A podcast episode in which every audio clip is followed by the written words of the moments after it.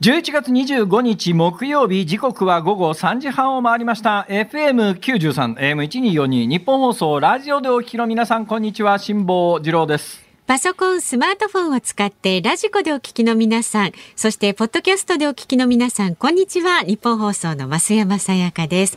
で、木曜日は？はい、こんにちは。ニッポン放送の飯田浩司です。辛坊治郎ズームそこまで言うか？この番組は月曜日から木曜日まで辛坊さんが無邪気な視点で今一番気になる話題を忖度なく語るニュース解説番組です。はいということでございまして飯田君はいはい。私のツイッターに通報が来てましてねどうしました？飯田君、旅？なんか今朝の番組のオープニングで、子供さんのクリスマスプレゼントのお話だとか、なんかお金の話をして、それでなんか面白かったという話なんですけどどんな話をされたんですか？いやー、ほら、11月25日ですよ。今日、まあ、大方のね、えー企業じゃ給料日じゃないですか。はいはい。ところが、ええ。まあ、うち今、家電が大反乱を起こしててですね。何ですか？もう入り用なんですよ。でエアコンが壊れるでしょ？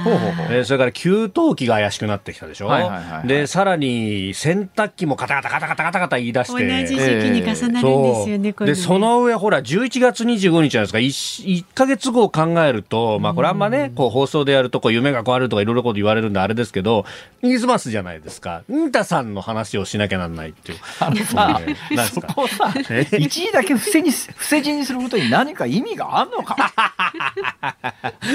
意味があるかと問われればですねああ、意味はありませんよ。え、いや、だから、その、こうちの子供庁からもものすごい予算要求が来るんでですね、なるほどね。これが大変だと。なるほど、なるほど。もう本当、特別補正予算を組まなきゃなんないけれども、ええやっぱりこうね、えー歳入の方をなんとかしたいというですね、まさに今日まあ、そはそれを。れでもね、お金でなんとかなるんだったらいいよ。俺もね、サンタさんにいろいろお願いしてもどうにもならないことってあるわけでさ。うちの長男が子供の時にさ、はい。あのさ、お父さんがさ、代わりに、あの、サンタさんに言っといてやるから、うん。お前ちょっと欲しいもん言ってみろって言ったら、うちの長男がですね、真剣な顔をして、はい。馬って言うんですよ。うえ、馬馬？大変だ馬ってどの馬？お馬さん。あの、そんな、あのね、走ってるお馬さんって。いやー、あのさ、サンタさんだって困るしさ、だいたいお馬さんはさ、ううんんこも大きいし、臭いからやめた方がいいよとかさ、必死になってこう、説得するんだけども、はい最後まで馬ってこれをね。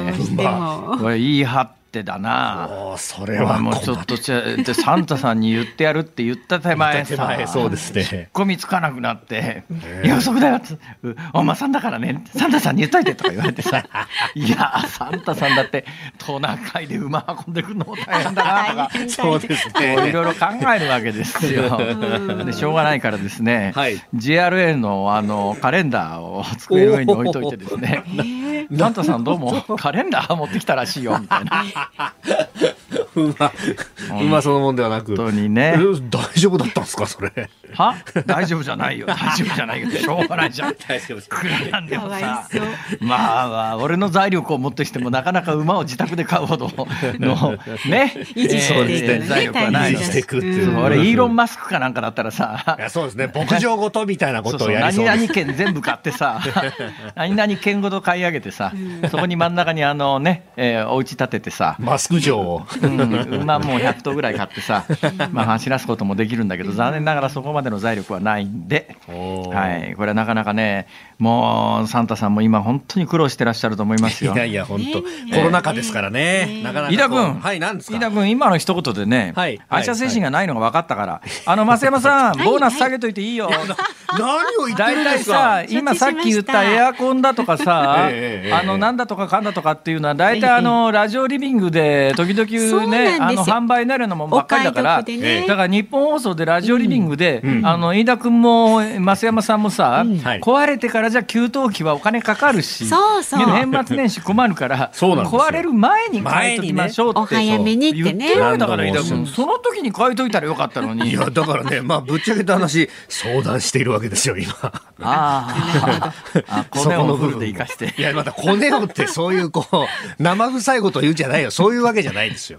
なんだけど、まあ、やっぱりね。いずれにせよですね、ええーいずれにせよちょっとやっぱり飯田君のボーナスは下げた方がいいかもしれない。またまたまたまた。入り用なんだから、上げていただかないと、本当、もう大変なことになりますから。まあ今日25日はね、えー、民間の企業給料日ということで、飯田君のとこの会社も給料日なのまあまあまあ、あの、大体同じような感じですよ。そうですか、ええー今日はあの帰りに襲撃されないように、昔はね、そういう心配があったんですけど、はい今、振り込みだからね。そうそうそうそう、1億円事件の後はね。あの25もう日の帰りのサラリーマンを襲撃したところで現金持ってなないからな、これや。そうそうそうそうそう。はいね。えー銀行の ATM とか混むよね、でもね。いや、今日確かに混んでましたよ。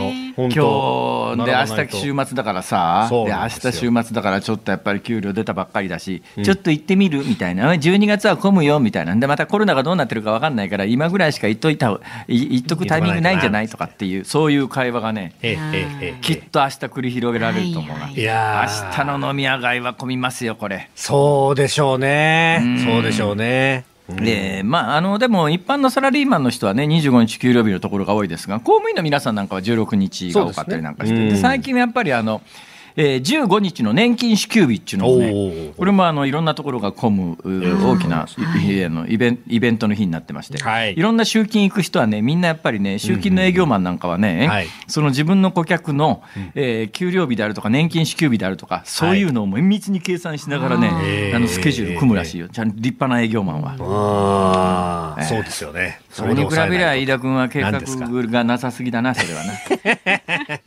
やいやいや、そうは言ったってね、エアコンと給湯器と洗濯機がいっぺんにっていうのはこう、ね想定の範囲外ですよエアコンと給湯器と洗濯機、まあ、洗濯機もどういうものかによるよね、値段は全然ね。いやーまあこれ最が近入りのあのドラム式で横型式、ドラム式のやつで、なおかつあの乾燥機までついてるやつって、そうそうそうそう。従来の洗濯機のイメージの値段と全然違うからね。そうなんですよ。私の洗。濯機イメージっていうと、まあ、昔はあの一層式でね、はいはいで一層式でその横にあのぐるぐるね、あの絞り機って言って、ローラーが2つあって、ローラーの間を洗濯物をくぐらしてぐりぐり回るとですね、ええええ絞れちゃうっていう、あのボタンがさすがにこれはね、今も博物館しかないと思ううです。よ。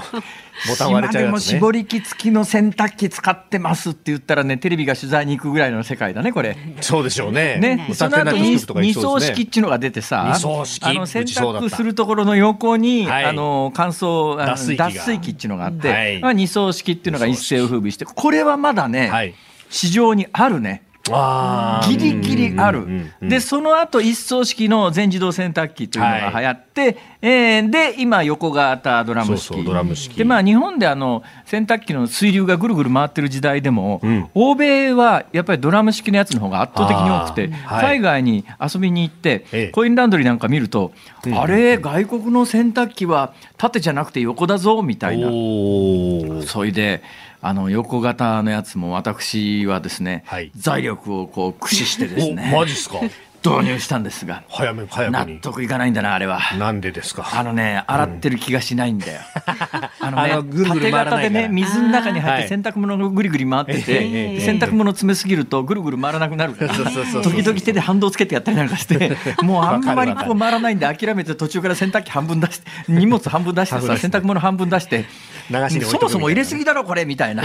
だけどあの水流の中を洗濯物がぐるぐる回ってると、はい。なんとなくね、洗えてるっていう安心感があるんですよ。ありますね。ところがね、横型ドラムのやつは、はい。まあ、外から窓があるから、一応見えるんだけど、洗濯物全部が全部が水に浸かってる感じじゃがしないのね。そうですね。でまあ、あれの方が、でも横型ドラム式の方が水の節約になるという説もあって、うんうんうんうんね、で多分洗濯機として機能してるわけだから、はい。まあ、あれで洗えてるんだろうけれども、はい。でもあれでね、こうずーっと洗濯物がぐるぐる回ってるの見てても、これで本当に洗えてんのかと、すっごい不安なのね。俺昔の縦型の水流の中で洗濯物がぐるぐる回ってて、はい。表面に泡がブクブク開いてたね、それであれあのあー洗濯物が少なかったり汚れがひどかったりなんかすると、はい。はい。泡がだんだん消えてくんだよこれが。ねだからあの、あ洗えてるか洗えてないかのバロメーターはあのぐるぐる回ってるところに泡がどのくらい出てるかとかさ。うん。それでまたあのあの次脱水っていうか、えーまあ、洗いの後すすぎのポジションにね、はい。ところへ進んでも、うすすぎも上から見てて泡が消えてってあ、に2回すすいでるかららもうこれほとんど水がきれいだなとかってはい。実感できるよね、実感できる。横型の洗濯機は実感ができないんだよ。だからねあの洗い終わりのね、はい。あのチャイムかなんか鳴ってもですね、ええええええ、PP 本。当にこれ洗えてんのかと。なんか洗濯物をぐるぐる回してただけじゃないのか特にあの乾燥までついてるやつだと余計そうでしょ、まあ入れた時と同じ状況で出てくるわけだから、うん。本当にこれ洗ったのかこいつはと。じゃあ単にぐるぐる回ってるふりだけしてたんじゃないのかと。俺はね洗濯機に対してすごい不信感があるんだ最近のやつに。縦型に変えりゃいいじゃないですか。そうだな。うちまだ縦型なんですよ。あ縦型ですか？縦型が反乱を起こしてるんでね、もうこれだから、買い替えた方がいいのか、えーどうしようかと。私がアドバイスをさせていただくとするならば何ですか？ケチケチせずに買えよ横型横型のやつそうですね。必要なもんですからね。必要なもんなんですけどね、こうやっぱりこう一気に来ると、そうは言ってもどうしよう横型は。ねなんかねあの家に置いてあるとね、うんなんか金持ちみたいな気がしていいよああ、なるほど。確かになんかね。いや客が来るとね洗濯機の前,、ええええ前までわざと案内してねフルレベルで縦してるんですか？縦型横型横型アメリカのホームドラマみたいだろうみたいなね。確かにね。でもね最近そういうのがを買わなくてもね、はい。まあ、私の住んでるところが特別なのか知り知りません、まあ、一人暮らしの方が増えてるのか高齢者が逆に増えてるのか理由は不明なんですけども、はい。コインランドリーがものすごい勢いで増えてるのよ。確かに、そうそうそう。コインランド一リーね。昔前、ねコインランドリーって言ったら、独り者の多い学生街であるとか、そういうところしかあんまり見なかったんですが大体、銭湯の脇とかね。今、普通の住宅街のど真ん中にね、はいいはいはいはい。っぱいできてて、それがまた綺麗なのよ。結構ね、あの、コンビニの居抜きでとかね、ん。あるんですよね。綺麗で広くてコンビニも過当競争になっちゃって、廃業するところも増えてるんで、跡地を利用して、で駐車場があるからみたいなところで、地方も。で多分ね、高齢化が進んでくると、だから洗濯物は少ないし、たまにしか洗わないのに、洗濯機が壊れちゃったと、で飯田君なんかはまだね、子育て中で、えーこれから洗濯物どんどん出る時期だから、そうなんですまあ、洗濯物、洗濯機買い替えようかとかは思うんだけど、うん高齢になっていって、もう洗濯物も少ないし、で年取ってくるとな、ね、あれあれあれなんですよ、やっぱりね、油分が体から出なくなりますから。なるほど。そういう。ね、あだから洗濯汚れな物もね、そんなに汚れないのよ。ああ、そういうもんですだからか。俺若い時なんか、やっぱりパンツ1日履いたら2日は無理だろ。いや、二日は無理ですよ、それ。俺太平洋今回横断しててあよく分かったけどうん、1週間ぐらいはなんとかなるぞ。マジっすか？なんとかなる、まあ、なりますか？自慢です。かそうそうそうそう。えー、増山さん、先に進んでください。そうしましょうね。時間がもったいない。じゃあ株と為替の値動きからお伝えしていきます。はい、えー東京株式市場日経平均株価反発です。えー昨日と比べ160、うーごめんなさい、196円62銭高い、えー、29,499円28銭で取引を終えております。えー前日のアメリカの株式市場でナスダックが上昇したことなどが交換され、また、えー昨日大幅に値を下げた銘柄を中心に買い戻しの展開、買い戻しが目指す展開となりました。えー為替は1ドル115円40銭付近、昨日と比べ50銭ほど円安となっております。ズームそこまで言うかなんですはいはい飯田君どうしました？一つね、もう特別だ。何ですか？もうあの飯田君には長年世話になってるし、半年間あの太平洋横断中にもね、えーお世話になったから、えなんかくれますかあのね、はい一番高い横型のドラム式のええ洗濯機を、ね、年末ジャンボ当たったら必ず買ってやる。年末ジャンボでまで待たなきゃいけないじゃないですか。昨日からずっとこのパターンなんですよ。あなるほどねはいはい流し洗ていただいて濯板プレゼントしてやる。焦点じゃないんだからさ。さあ、えー、ズームそこまで言うか。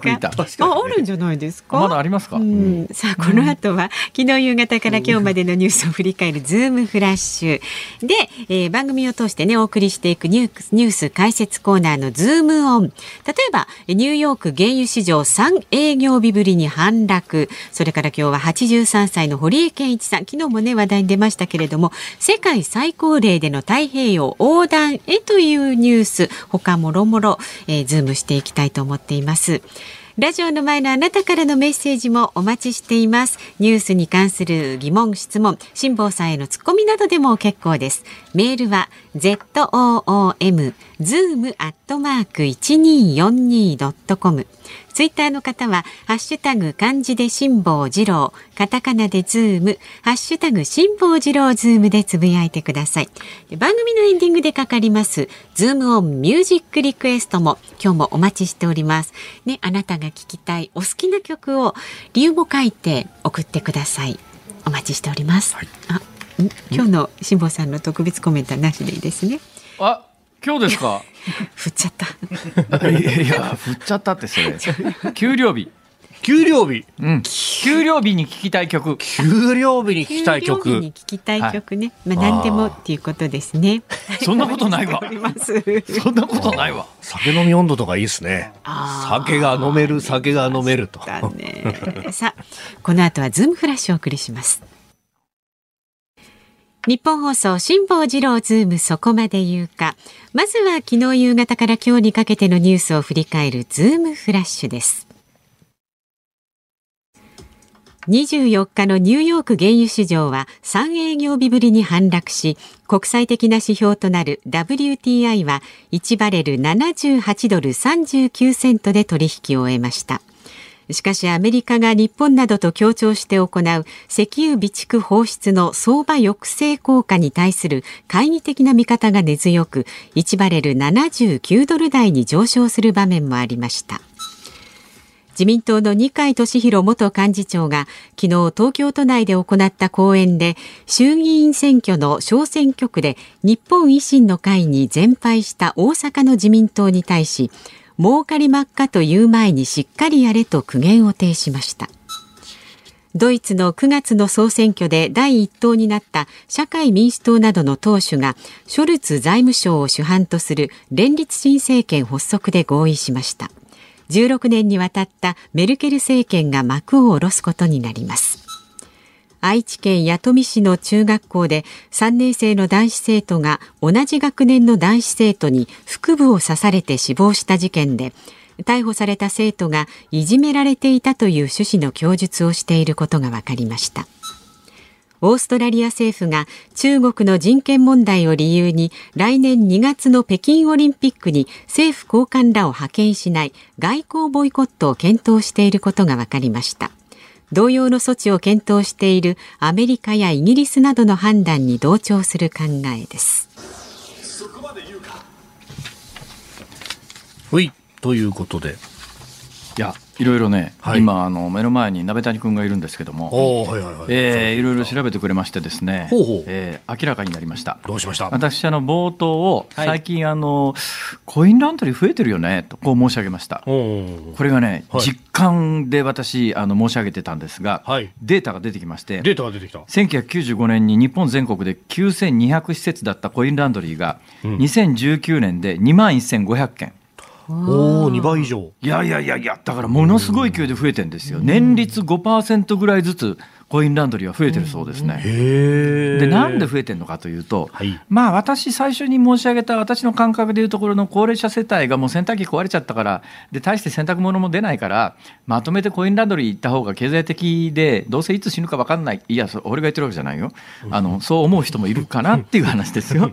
そうするとまああの何年あと生きるか分かんないのに新しい洗濯機。洗濯機ってやっぱりいっぺん買うと長期間買い替えないもんだから、はい、で高齢になってくるとね私もなんとなくまあ私の年齢だとまだそこまで考えないですがもうちょっと先に行くとでもね私の年でもね、はい、あの今ね長いこと飼ってたワンちゃんが、んまあ、ちょっと前っていうかだいぶ前なんですが死んでるわけですよ。で寂しいから新しいワンちゃんこう買おうと思うじゃないですか。うん、ね、でけどやっぱり今あのお店行ってワンちゃん買うっていうのも、うん、まあ、お店屋さんペットショップは申し訳ないけれどもなんかやっぱり世の中のトレンドとして保護されてるワンちゃん世話しようっていう話になってますよね。はい、ところがですねところが。私ぐらいの年になってワンちゃんを施設にもらいに行こうとすると、うん、おいくつですか？あそうするとこれワンちゃんこのワンちゃん長生きすると一生面倒見られない可能性があるのであなたに万一のことがあった時にその後引き続きワンちゃん世話できるそういう人誰かいますかとかっていう話になっちゃうらしいよ。なるほど。そっか、まあ、犬の寿命もね、じまあ、研修によりますけど、すね。10年、15年ぐらい、うん。もうちょっと長い子もね、いるだし。から。そっか、そうすると、下さん、今、60も 5? いやそれと同じ考え方でね、だから電化製品もですね、はい。これあのいや買おうかなと思った時にいや自分の残りの人生考えた時に、それ20年も使える電化製品あなたに買ってもなとか思っちゃうじゃないですか。まあ確かにね。でそうするとまあ確かにね。これでうーんどうする新しい洗濯機買うかってなった時に、冷蔵庫は確かに買わないとうん。困るけど洗濯機はまあじゃあコインランドリー一徳それにまたあの施設にもしかすると何年か経ったら入ることになった時に。まあ、冷蔵庫は自分の部屋にあってもいいけど洗濯機は個別にはいらないよねみたいなことになると。なかなか買い替えるモチベーション生まれない、そうするとまあコインランドリー行くっていうのが私の発想だったんですがはい。どうやらここまで激増しているのはええ。別の理由らしくてですね、うん。若年層で共働きがすごく増えてて、ずっと共働きの家庭って、まあ、夜に洗濯物を回すんだけど、だけど、まあ、あの天気が悪かったりするとなかなかあのあの、ね、横型で乾燥までやってくれるやつ高いやつならともかくそうじゃないとすると脱水までのところの洗濯機で二層式だとか全自動でも縦型のやつだと最後乾燥までやってくんないと。そうするとまあ天気悪いと干さなきゃいけない。うん時間がない。平日時間がないからじゃあ休みの日にまとめて1週間分洗濯しようか。すごい量だな。こんだけの量の洗濯物はうちの洗濯機いっぺんで入らないぞ無理やり詰めると壊れちゃったみたいな。うん。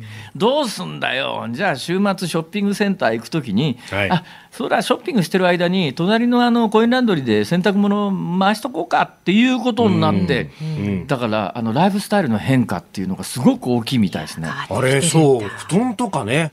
毛布とか大きなものもガンガン洗えるわけですよ。あとそれスニーカーとかも洗えるしね。あのね、え俺らの世代で言うと、ん。そういう大物っていうのは、まあ、はい。基本洗わないし、布団なんてものは、はい。あの長いこと伝わ使ってくると昔の布団って綿でだんだん硬くなって固まってくるから、打ち直しって言って、はい。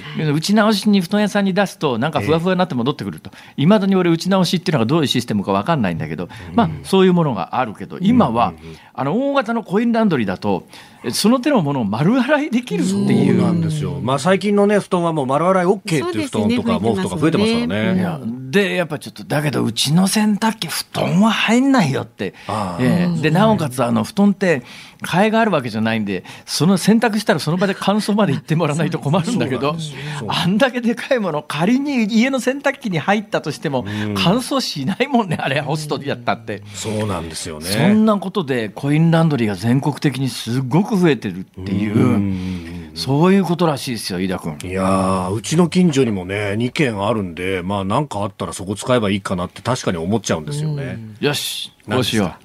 もし年末ジャンボの 前後賞を合わせて10億円が当たったら、はい飯田君に最新型の洗濯機をプレゼントします。おやったもしそうじゃなくてジャンボのミニの方で前後賞合わせて5000万円の方が当たったら飯田君はい。1年分のコインランドリー代を100円硬貨であげよう。100円硬貨で、むっちゃ重そうだな。何言ってるんですか？この話でもお時間ですからね ちょっといやだから飲み屋の愚痴って言われるんですよ。いやいや今の今の我々の会話はね、はいはいはい新聞記事でネタのない時に社会面の一面にできるよねこれ。ああ、まあまネタのない時に。以上ズームフラッシュでした11月25日木曜日時刻は午後4時を回りました。日本放送から辛坊治郎と。増山さやかと。飯田浩二がお送りしております。はいご意見をご紹介していきます、はいありがとうございます。品川区の秋あかりさん48歳女性の方です。はいはい辛坊さん GoTo トラベルの東京版が再開するそうですね。あそうですね。うん。ええ。と都民としてはちょっと得した気分で嬉しいです。辛坊さん東京都内のおすすめの観光スポットはどこですか？と品川区の方が東辛坊京都内おすすめ観光スポットですか、ええええ。私ね、はい。えー割とあのテーマパーク遊園地系が好きなんですけれども、はい。あの昔後楽園遊園地って言ったところが今名前変わってやっぱり遊園地群として乗り物がありますよね、ええ。あそこね、はいはい入園料ないんですよ。ただなんですよ。うんだから、ね。あのーうんうんうん。フラッと行って、はい。一つとか二つとか乗って帰ってくるのにちょうどいいよなと。あーはいまあそういう楽しみ方ね。なんです。だから、意外とね昔ただだったんだけど入園料取り始めたところが浅草花屋敷。はいはいはい。浅草花屋敷昔ただだったんですが、うん。結構あのちょっといろんな人のたまり場になっちゃうっていうので、うん。あの料金設定をして結構今ちゃんとした入場料金とと取られるっていうか払うんですが、ここの浅草花屋敷のねジェットコースターがねあシュールですよこれ。何がシュールってねダーッと入っていくとね、まあネタバレになってごめんなさいなんだけど普通の茶の間の中をジェットコースターが突き抜けるというですね、なんじゃこの演出はっていう、と私でもあの浅草雷門のあたりの、はいはい。えー、佇まいは好きですね。いいですよね、はいこの間の休みの時も結構ねなんか人が出てたみたいですけれどもね雷門ですね。そうそうそう、え中見世のあたり。うん。はい。さあそれから静岡県44歳女性の春藤さん。はい。辛坊さん大阪府議会の議員バッジが木製になるというニュースをあーはいはいあり耳にしましましたたね。ええこれどれくらい経費削減できるんでしょうか？いっそのことバッジ自体をなくしてその代わりの携帯の待ち受け画像とかにすれば経費も安く済むんじゃないかと思います。というね。バッジが欲しいんでしょうね。やっぱり議員さんはね。あれなんか新聞でしたよね。1万円ぐらいだったかな一つね。なんか。結構意外と高いんでね。あれ金メッキ金メッキにするからね、というね。えこうそうで2万2000円の金メッキ製だったがえ2とあ万2000りますね。円。1個2万2000円は高いよなそれな。それを維新が提案したのがあの筆でできたヒノキを使った木製バッジ。ええ。だいたい5000円分ぐらいだそうです。それでも結構するね。俺俺2500円で請け負ってもいいけどな作るの。大変ですよ。え？そう数が多い。数多いんじゃないですか？あ俺が作れる分だけの数に銀も減らそう。スリム化してね。恣意的な。いやいや、ええまあそのぐらいのこともねちょっとやっぱり考えないといけないと思いますよ。まあ何でもかんでも節約すりゃいいってもんじゃないけどね、今のあの国会議員にとりあえずなんだか領収書もなしで配られてる100万円とかさおー。それぶつぶつあまりにもお手盛りがひどいよねっていうことがあるよね。そんなにもらってんだというのはね、庶庶民は思うところでありますが。はい、ご意見まだまだお待ちしております。メールは zoom アットマーク一二四二ドットコムで番組のエンディングでかけますズームオンミュージックリクエストもお待ちしております。あの給料日に聞きたい曲。給料日にこれやっぱみんな悩んでますよ。また大喜利のレベルが高えなっていう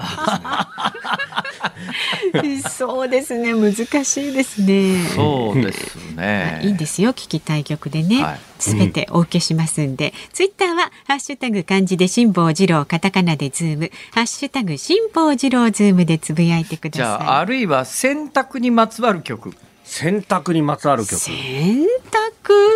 洗濯。クリー。ンとか。なんだろう。これもまた結構難しいです。けどね。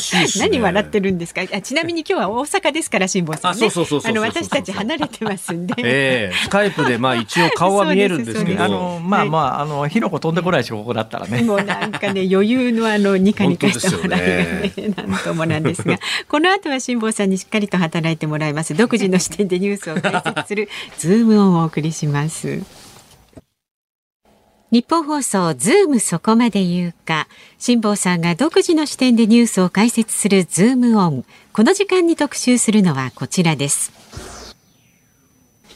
ニューヨーク原油市場3営業日ぶりに反落。え昨日この番組の中でも岸田総理が石油の国家備蓄の一部放出を表明したニュースを扱いまして、えー、下さんは需給のバランス、需要と供給のバランスについて疑問を呈していらっしゃいましたが、えー、24日のニューヨーク原油市場3営業日ぶり反落でありました。国際的な指標となるなる WTI は、えー、1バレル78ドル39セントで取引を終えたものの、一時1バレル79ドル台まで値上がりする場面もありました。まあまあまだまだ高止まりで今後値段はどうなるか分かんないっていう状況ですけどもね、ええ。なんでここまで値段が上がっちゃってるかというと、あの今まであのトランプ政権の時にはそんなに上がらなかったのがバイデン政権になって。はい。あの調節弁であるところのアメリカのシェールオイルはいに対しての補助金とかやめちゃってるんだよね、だから、あのうんトランプ政権ぐらいの時には、あの全世界の原油が上がってくると、シェールオイルって、要するにアメリカの岩盤に大量の水ぶち込んで、はい。圧力かけて中の石油を抜き出すっていう、まあ、新しい技術で、これでアメリカって、いや、すごい原油の埋蔵量あるんじゃない？みたいな話になって、これが安全弁になってて、はい。ただこれ、コストがかかるから、原油価格が下がると、えーペイしなくなっちゃって、みんなやめちゃうんだけど、原油価格が上がってくると、これあの、コスト的にペイしだすんで、ここまで原油が上がってんだったら、あのシェールガス増産しちゃうぞっていうんで、原油価格の調節弁になってたんだけど、バイデン政権になって、はい。このシェールオイル、いわゆる環境配慮で化石燃料これ以上増やすのはなっていうところで、あの非常に消極的なもんだから、はい価格の安全弁が働かなくなっちゃってるっていうところがあるんだよね。それで、まあ、あのアメリカの物価がこの原油に引きずられて、すごく上がってきてて、アメリカの物価が上がってるんで、はいあのバイデン政権の人気がだだだだ落ちになってきて。はい。これはちょっとやっぱりなんとかしなきゃいけないぞ。で、アメリカはほら、やたら今でも燃費の悪い車みんな乗ってますからね。やっぱガソリン価格ってすごい敏感、政治的に敏感なんで、えーとりあえずこれ下げる。下げるために、はいじゃああの需要と供給のバランスで大量に放出したら値段が下がるだろうっていう、まあ、言うや、小さい声でしか言いませんが、はい。朝知恵だよね、これね。この勝負勝てるわけないって昨日もうん言いましたけど、昨はい。日ちょっとね、昨日も遠回しな言い方したんですが、もうちょっとあの直裁な言い方をするとですね、はい。こうお互いでピストル構えて撃ち合うと。はい。ね、この時に相手の弾丸がどのくらい残ってるかっていうのがはい分かってりゃええ負けないよね、これ。まあまあ、そうですよね。相手が撃ち終わるのを待ってりゃいいわけだから。しか しかもね、あの、相手側はもう弾がいっぱい湧き出るように出てくるっつう話ですからね。そうそう、うんそ それと、撃てる弾限られてる方と、えね、相手の弾薬がいつ尽きるかまだまだ当分見えないっていうのと、戦争して勝てるわけねえじゃん、常常識で考えて。でそれは日本政府もね、それほどバカじゃないと思いますから、うんうんまあ、あの多くの多分これやってる関係者は、はい。い、や、まあ、日本の備蓄放出したとこくらいじゃ、ええ。そんなもん、世界の原油価格値下げ、むしろ、それそれぞれの備蓄を放出するということは、はい。それぞれの国の備蓄量が減るということだから、ええ。逆に将来的には需要が増えるっていうことを想起させるわけで、むしろ逆効果だよ、これ。逆効果。で、まあ、ちょっと考えりゃ、はい猿でも分かるような理屈なのに、多分日本政府もこれ、正直こんなもんでやって効果があるとは思えないけど、アメリカが言うからしょうがないからお付き合いで付き合っとくかと。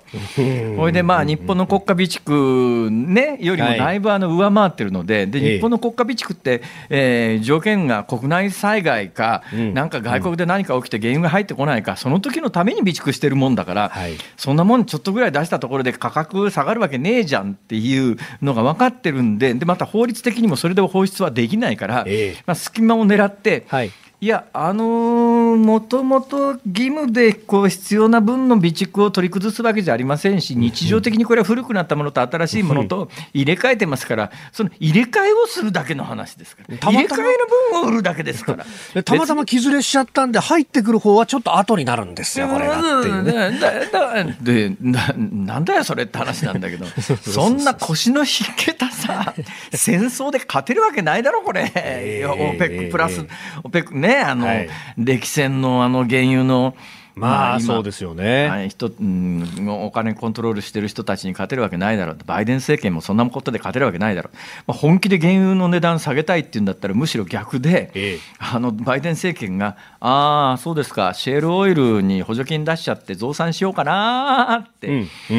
で原油国、産油国も、はい。産産油国に一番いいのは、とにかく高い値段で長期にわたって売れりゃいいんだけども、うん。まあ、産油国にしてみたって、全世界的に今、化石燃料に対する批判が厳しくなってるので、はい。将来的にいつまで高く売れるか分かんないよね、うん。高く売れるときに高く売っちゃいたいよね、でも資源が枯渇してほしくないから、長く売りたいよねってこう、うん。で長く商売したいよね。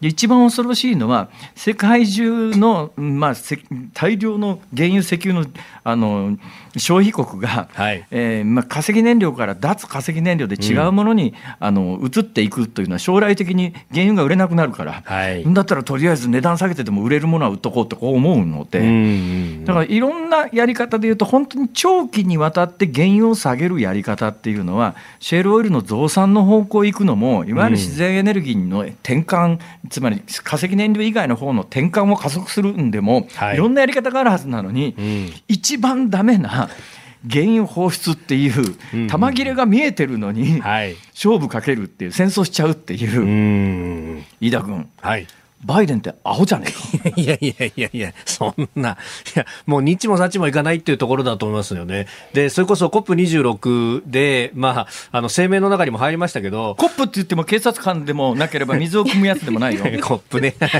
そうそうそう。いや、だってあれほら、えー国連なんたら枠組み条約う第26回締約国会議で長いからね。そう。まあ、環境に関する一番肝心なところをなんちゃらって言ったら意味が分かんないだろう。いや、ああそこの声明の中にも、おそれこそ、お途上国に対して、こう、資金、資金のね、えー支援を行うんだっていうのが書き込まれましたけど、ちゃんとやれなかったことに対して遺憾の意を示すみたいなことが書いてあって、最後からすると、いや、産業の転換は確かにしたいけれども、お金くんなきゃできないし、約束違うじゃんっていう、うだったら俺たちは増産なんてしねえぞ、みたいな思惑もあったりするんで、これ、そうは下がらないんじゃないかっていうようなね、えー話もおちらほら聞こえてきますね。うん、そうそう。大体あの戦争のやり方間違ってるよね。うん。分かってねえなこれ。つまりギャンブルやったことないんじゃないかこの人たちっていう感じがね、えーまあしますけどね、さあ今日はゲストのいない、えー我々でこうニュースを解説するコーナーなんでどんどん行きたいと思いますが、次行きましょう。では続いてズームするニュースはこちらです、アメリカ国防総省が UFO の調査部署を新設へアメリカ国防総省が23日、未確認飛行物体 UFO などの調査を行う新たな部署を設立すると発表しました。アメリカ政府はこれまでにも UFO の疑いがある動画や目撃情報の検証を進めてきましたが、安全保障の観点からも新たなチームを作り、新たな専門チームを作り、実態解明に取り組む方針だということです。飯田君何ですか？ここで問題ですはい。ニュースキャスターとしてのはい。見識を問われるえーちょっと待ってくださいよ。やめてください、そういうの。もしかするとニュースキャスター生命に関わるかもしれないいやいや待ちなさい重大質問ですが UFO UFO。日本語で未確認飛行物体はい、はい、はい。ああちょっと今俺間違ったことをそもそも言っちゃったな何ですか未確認飛行物体忘れてくださいおっと。忘れてください、はいい、いですか、うん UFO UFO。UFO ピンクレディーですかはい何の略ですかえー、だからその、えー未確認、えあー違います。あ間違いです。はい間違いです。間違いです。間違いです。間違い。UFO はー、はい。いいですか？いいですか？はい。はい。うまいの U 太いの F 大きいの O うまい太い大きい。辛坊さん。それ日清焼きそばでしょ？あら飯田君詳しいね詳しいねじゃない。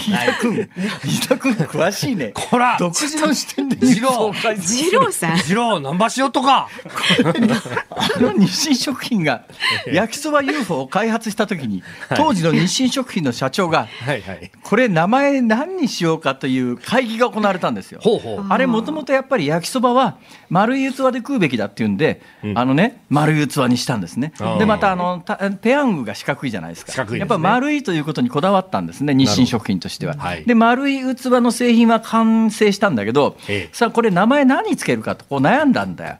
でその会議の途中でですね、はい。飽きたと飽きてしまった会議に飽きてしまった当時の 日清食品の社長が、もう投げて空中に器を投げたら、はい。お UFO だってみんなが思って UFO って名前をつけたえええ。でその後いやだけど焼きそばに UFO ってどうなのよっていう話になって何を言ってんだ。UFO というのはうまい太い大きいの、ええ UFO なんだっていうことで売り出したという。そうなんです。本当なんですか？本当です。誠誠藤田誠。いや、ちょっと待って。もうなんかね今日のテンションはちょっとね そうちょっと飯田君にしっかりしてもらわないと困る感じですいやいやいや、そんな、そんなしっかりせえって言われてもですよ。ネタはネタで UFO だしね。ええそうなんです。はい。あでもの、あの、アメリカの空軍とかはね、これよく確認をしているというような話いやいや、だってさ、あの、だってまさに未確認核核飛行物体で、Unidentified えー Flying Object でしょ、はいそうですねだって UFO の略は別にあの宇宙船とも宇宙人とも一言も言ってないわけで、そうですね。あ UFO の U は Unidentified だから確認できないければね。要するに確認できていませんっていうだけな、FO はフライングオブジェクトで飛んでるものだから、確認できていなくて飛んでるものはみんな UFO だからね。まあそういうことなんですね。えーだから日清焼きそばの,、はい。あのパッケージを空中にパーンと掘り投げて、ええ遠目に見て、あれは何だろうと思ったら、これ、間違いなく UFO だよ。まあまあまあまあ、定義上はそうなるというね、そうだろ、まあその後確認されますが。確認できてなくて、空飛んでるもんなんかいっぱいあるから、だからこれ、なんかすごく勘違いっていうか、誤解を招くんだけど、ええ。アメリカで過去何年かのうちに何百件も UFO が確認されてるってよくこう見出しに出てるけれども、はい。それはなんだか分かんないけれども、空中飛んでたよって話なわけで、それが宇宙人だとは一言も言ってないわけだからさ、それはアメリカも、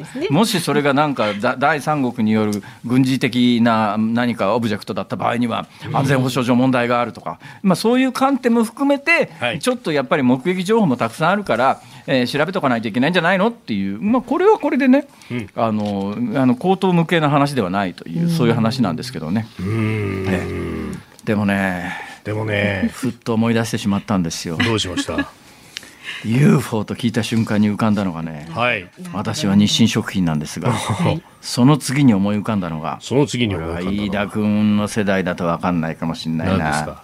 八尾純一さんという人がいるんですよ。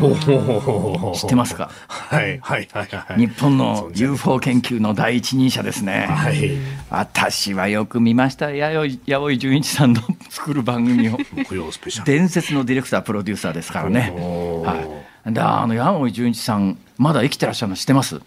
あ、そうなんですね。そうなんです。八尾純一さんまだね多分確かねあもう今90近いと思いますけどね。年齢86歳というふうに、ねあーそうですかネットの記事なんですネットの記事ですか。はいいやー本当にね、えー UFO 以上になんか素晴らしいよね。超常現象が使った、ね、番組がと。ね飯田君ユリゲラー付けそれして生きてらっしゃること自体が UFO 以上の超常現象だとか失礼なこと言うなよ。俺、バカ言うでね、俺何も言ってね。本当に。さあ次のニュース次行き。ましょうかね、さっさとね。はい、次にズームするニュースはこちらです。立憲民主党の代表選挙中盤戦に突入。立憲民主党の代表選挙がいよいよ来週火曜日に迫ってまいりました。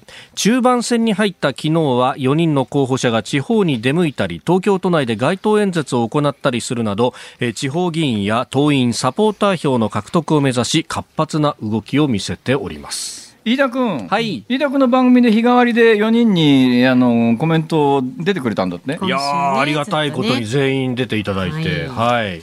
どうですか皆さんの印象は？皆さんの印象は、なんかね、あのー結構、まあ、党全体もそうらしいんですけれども、あのー結構盛り上がってるみたいですね。ええええまあ、選挙っていうとやっぱりみんな燃えるみたいで、ええ。盛り上がってんの？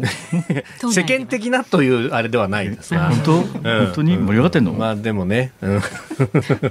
まあ、あのー結構こういろいろ政策的な話を聞いたりなんかもしたんですけれども、そもそもさ、まあええ俺さ、ええ一応こういう仕事してるよね。何ですか？一応こういう仕事してるわけだからさ、はいはい。まあ世間一般の人よりも、うん。若干は時事問題に詳しくないと、はい。ね、やっぱりあの、日清焼きそば UFO は何の略かとかぐらいは知ってないとさ、そこなんですか？仕事できないわけだよ。ね？ええええ。その俺ですら、その俺ですら、ね、教えて、何ですか？いつあんの代表選って。来週の火曜日ですって。え来週の火曜日？来週の火曜日30日。なんで火曜日にやるの？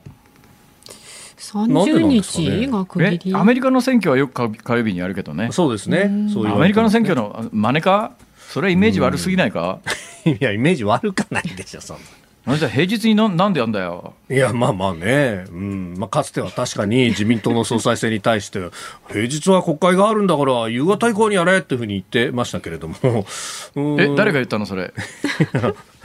まあでもほら来週ちょうどズームの時間ぐらいね。井出君、井出君あのきっと今の誰が言ったのかな？それはですね、平日の昼間は国会があるじゃないですか。まっとうな人なら、夕方にやるでしょう。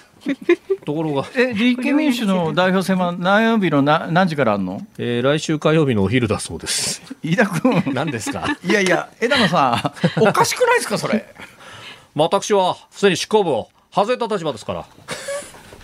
選挙管理委員会が決めたんだよ、このに選挙に行って。代表選の選挙管理委員会が、えー決めたもんではないかと。いやいや、その時にさ、はいはい前代表なんだから、はいいやいや、俺、前、自民党のだ、自民党の総裁選の時にさ、こう言っちゃってるからさ、ちょっとやっぱ平日の昼間やめようよとか、普通言うだろ。私の質問で決めるわけにはいきません。ええええ いや、いた子じゃないんだから、本当にね。本当ですよ。まあでもね、いろいろなことを考えたと思う。やっぱりそういいうところはあるよね、ちょっとね。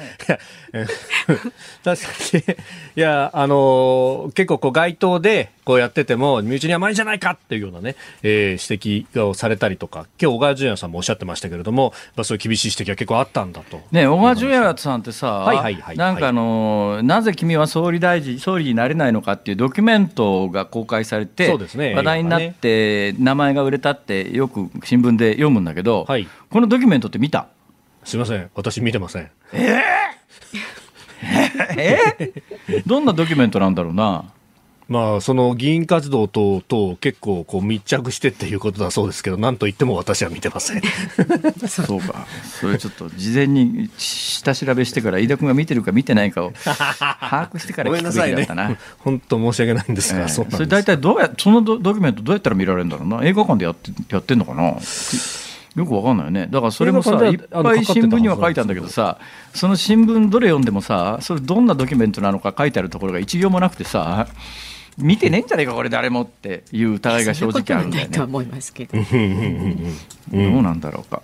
で意外なことにこれね DVD 発売中です。ネットフリックスで配信中。これネットフリックスで配信中なんだ、はい。じゃあイカゲームのついでに見たらいいんだな。いや、ちょっと。ついでとかわざわざ言わなくてもいいですよ。言わなきゃわかんないんだ。いやこの小川淳也、大口、えー、と泉健太、大阪さん、西村さん、はい。大口さんは出なかった、大口さんは小川さんの応援に回ったんですね。そうですね、そちらにもありいや、ました。はいこの4人の顔ぶれ見てね、はいあのー私ね、なんとなくイメージで言うと、小川さんが一番年が若いのかと思ってたら、この人も50歳になっちゃってんだよね。うんうんうん。で一番若いのがが泉健太さんなんだね、これ、はい圧倒的にこの人若いんだよね。47歳。で大阪さんもはい大阪さん髪の毛真っ白真っ白だから相当な年にいってんじゃないかと思うと意外とそんなでもないんだねこれが。そんなでもない。62歳でいらっしゃいます。うーんはいということなんですが、さあ、えーこれはもう終盤情勢っていう感じですか、選挙は誰が決め手になるんですか、投票は。いやーこれ、あのー一応こう、第1回の投票は国会議員票と、まあ、地方の、ね、党員サポーター票も含めてということになるというところなんですが、はいはい。えー確か、えー、と国会議員とお立候補予定者あ、国政選挙立候補予定者で、まあ、全体の5割。で、はい。えー地方の議員で、えー、25%、党員サポーター25%の割合でやると、まあ、でおそらく第1回では過半数取る人は出ないだろうと言われていて、はい。決選投票だということなんですが、まあ、中盤の調査で泉さんがちょっと頭一つ抜けたんじゃないかみたいな話があの出たところもありましたけど、まだ結構ね、どこも混沌としているというような評価をしていますよ。これ、共産党との、まあ、はい。選挙協力って、うん。誰が代表になったらどうなんの、基本的に、まあ、あの全員にそれ質問をしたんですけれども、まあ、見直すということは言って、えーいるんですが、その見直す方法についての具体的なところっていうのはね、結構現地を取らせないですね、皆さんね。はい、結局、小選挙区ではあの議席増やしたっていうのが成功体験としてあると。で、一方で、比例は相当落としたんで、うん。なるほど。えーまあ4人に話を聞いた、これ、飯田君の物差しでいい。今、純粋に飯田君の責任、日本放送関係なくて飯田君の責任でいいけど、4人を右から左までベクトルに並べると、ところがね、これ、右とか左とかっていう言い方自体がね、うんうんうん今もう、あの、化石のようなものになってて、一はい般的な人の印象がずれてきてるんで、これ難しいけれども、まあ、あの、共産党に対する距離感という意味で、共産党を一番左に置いたとして、はい。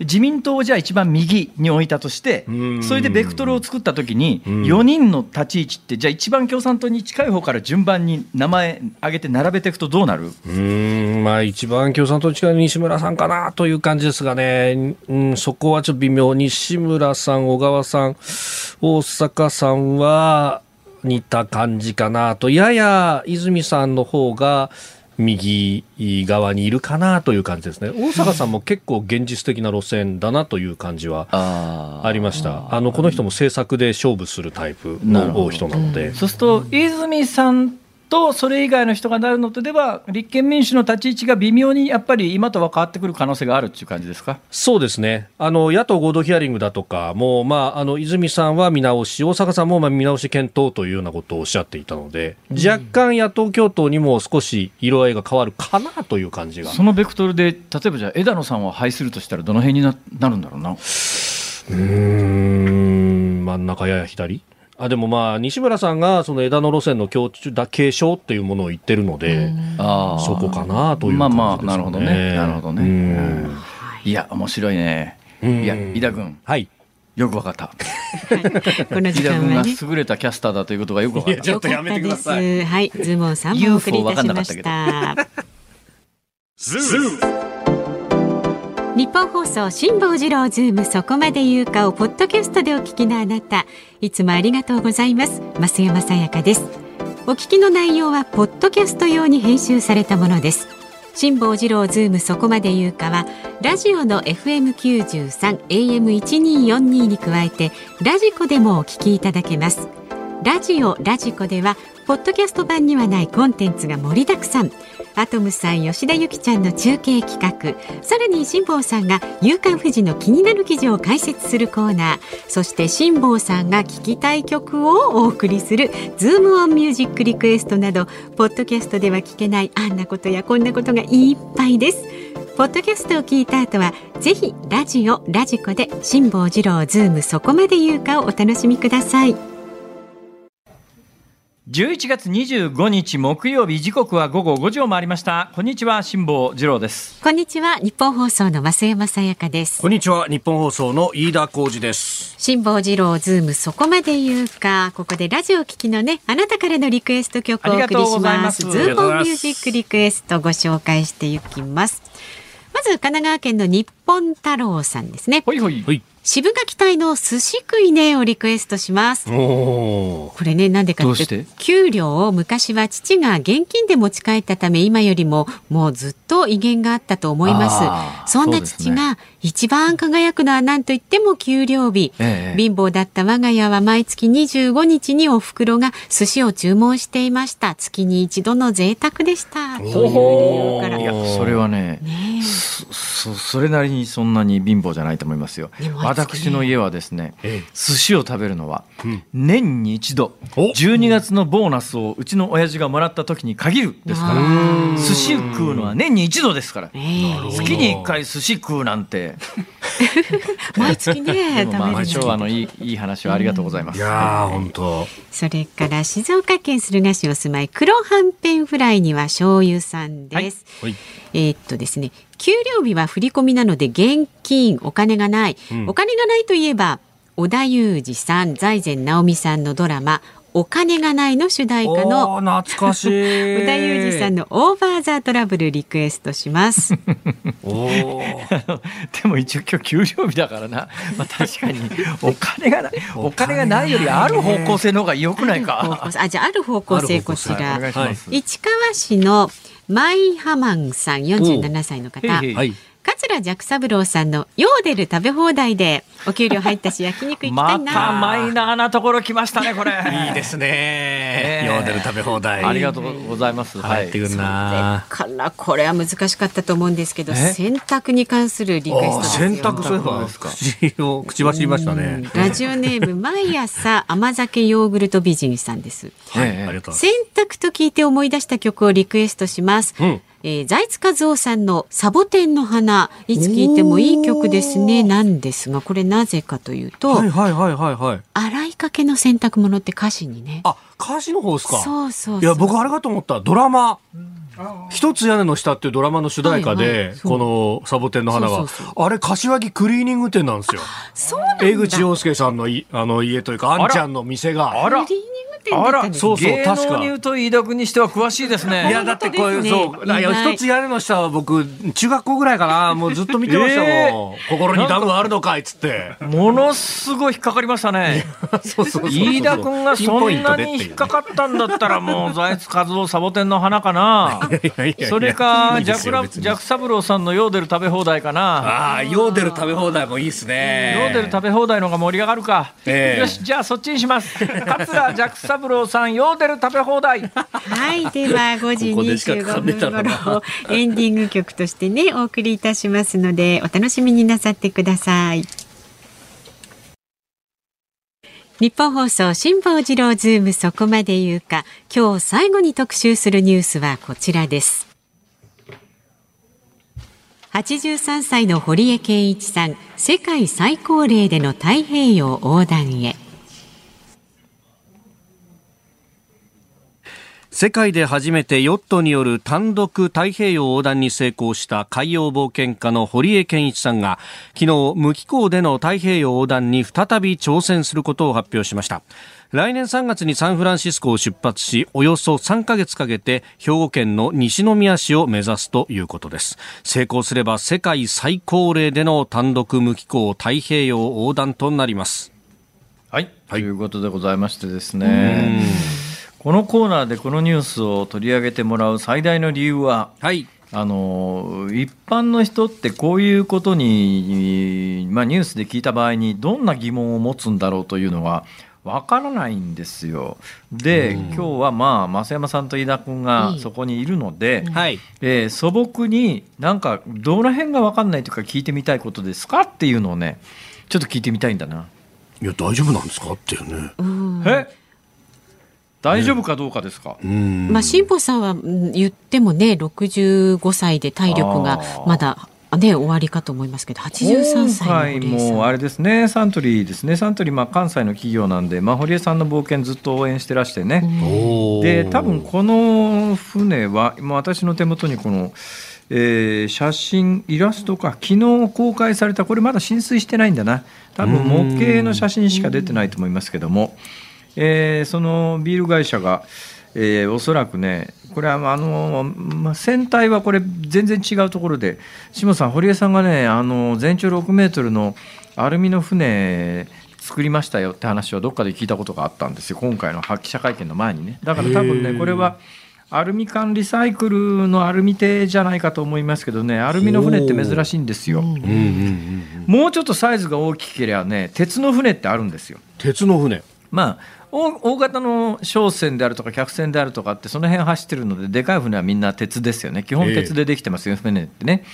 で鉄でできてる船がなんで浮かぶのかというと浮力があるから浮かぶわけでありまして別に鉄でも浮かぶんですよね、えでただだけど小さい船の場合にはまあでも全長20メだから境目が多分ね全長15メーターぐらいじゃないかと思いますけれどもそれよりでかくなるとやっぱりね FRP で船作るとなってはい何十メートルみたいな船はさすがにないですね。FRP でできてる最大の船でどうかな20メートル前後があるかないかっていうぐらいな多分サイズ感だと思いますよ。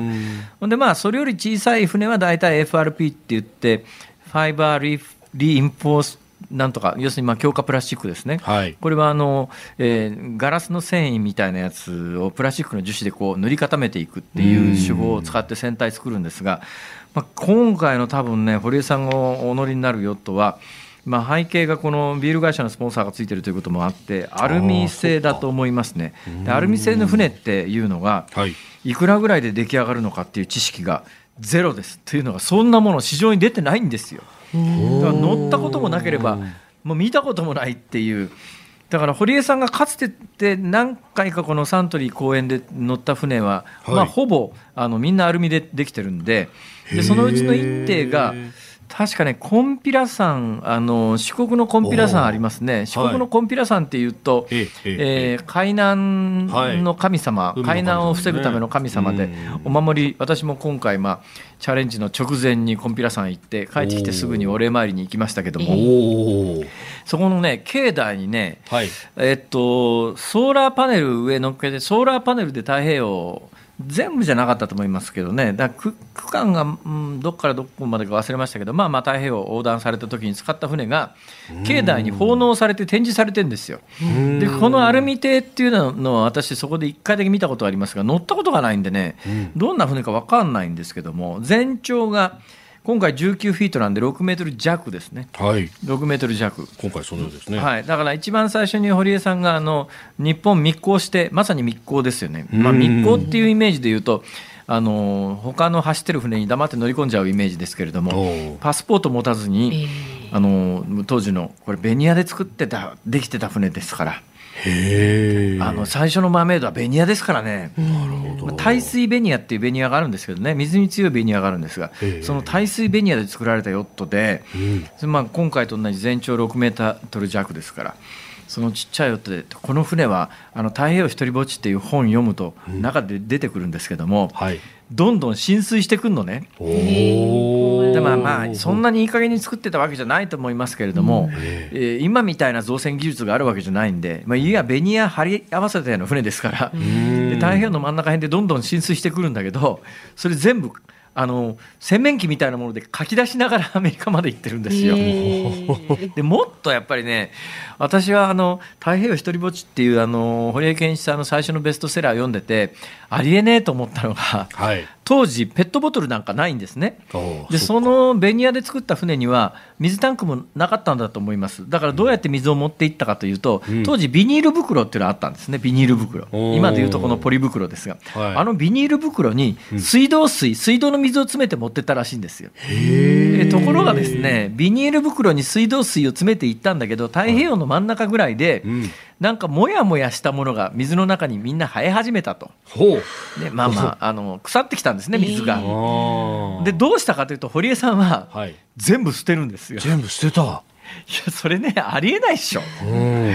あの太平洋の真ん中で飲み水捨てちゃうってそれ私だったらもやもやしててもまあ若しは飲めるかなって言ってとりあえず置いときますけどね。うん。堀江さんは捨てたんですが捨てた理由は何かっていうとうんビール積んでるからあるまあいいか 液体あるしみたいな。そのうち雨も降るだろうみたいな。なんか余す裕。ごいなあ。いやちょっとこの人おかしいっすよ。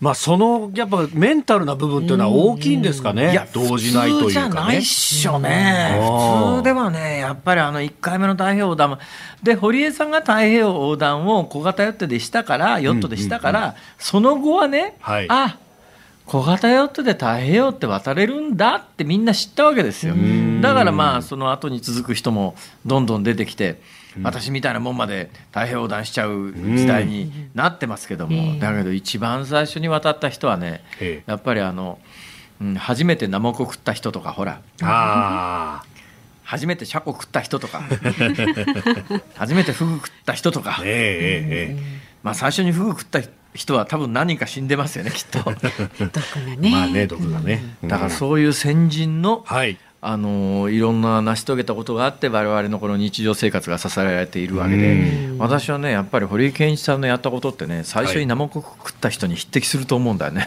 ああ、そしてまた挑戦しようというね。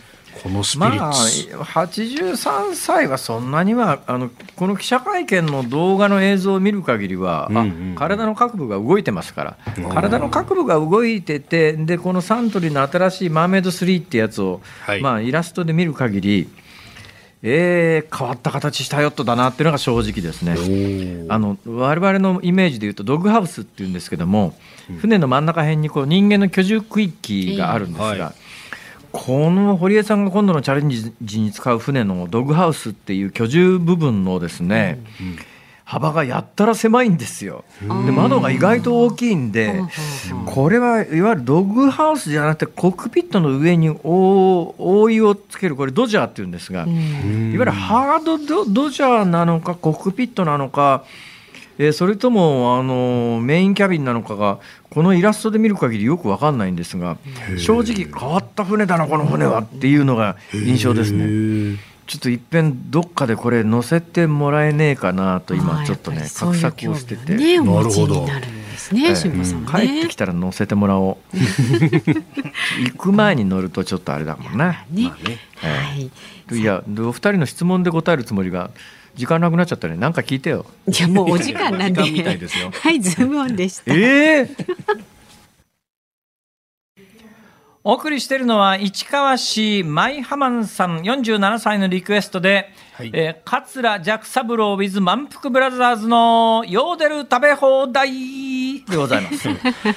お気楽な曲ですね。ね明るくてね。飯田いいですね君、飯田君何ですか？今日給料日だね。ええ飯田君は今日給料日で何に使うのかな？何に使うのかなってね。もうあの明日も普通に番組ありますからね家に帰っておとなしくする以外のね方がない冒。頭買わなきゃいけないエアコンと洗濯機の話は聞きましたけれども個人的になんか欲しいものないんですか？ああ、飯田君個が欲しい人もの。的に欲しいものですか？なんだろうな。あんまり物欲そんなに語らないですよね、飯田君ね。そう。そうだよね着てるもんだっていつも金かかってるようなとこいやいや、電車の話とかするけど。おいやそうですね。だから旅行資金とかねそういうのはね。ああ旅行ですかそうそうそう 大したもん食ってるようなイメージじゃないけどな おいおい、ご挨拶だな。まあ、大したもん食ってねえけどな。確かにな。それは辛坊さんもね、結構似たようなところがね、日々のね、食生そん活はねなことないです。私は美味しいものを毎日自分で作って食べてますよ自分で満足のね、作って食べてる行くものをね。はいえさあ、お聞きの日本放送、この後はお、ショーアップナイタースペシャル日本シリーズ第5戦、ヤクルト対オリックスをお送りします。もう20年ぶりの日本一に王手をかけたヤクルトですからね。はいで今日はあの、高津監督の53歳の誕生日なんです。そうなんだ。ねえ、こんな日に悲願の優勝を決めることができるんでしょうか。はいお聞きになってください。解説、井端弘和さん、実況は清水久志アナウンサー、東京ドームからです。そうです。明日の朝6時からは、はい、えー、飯田浩二の OK 工事アップコメンテーターは評論家の宮崎哲也さん。えー、まあ来月開催の民主主義サミットだったりとか補正予算案であったりとかね、まあ経済について等々と、えー、いろいろ伺っていこうと思っております。はい、その後8時から春風亭一之輔さん、あなたとハッピー、のんびりお送りしますんで、こちらも聞いてください。で、来週月曜日の辛坊治郎ズーム、そこまで言うか。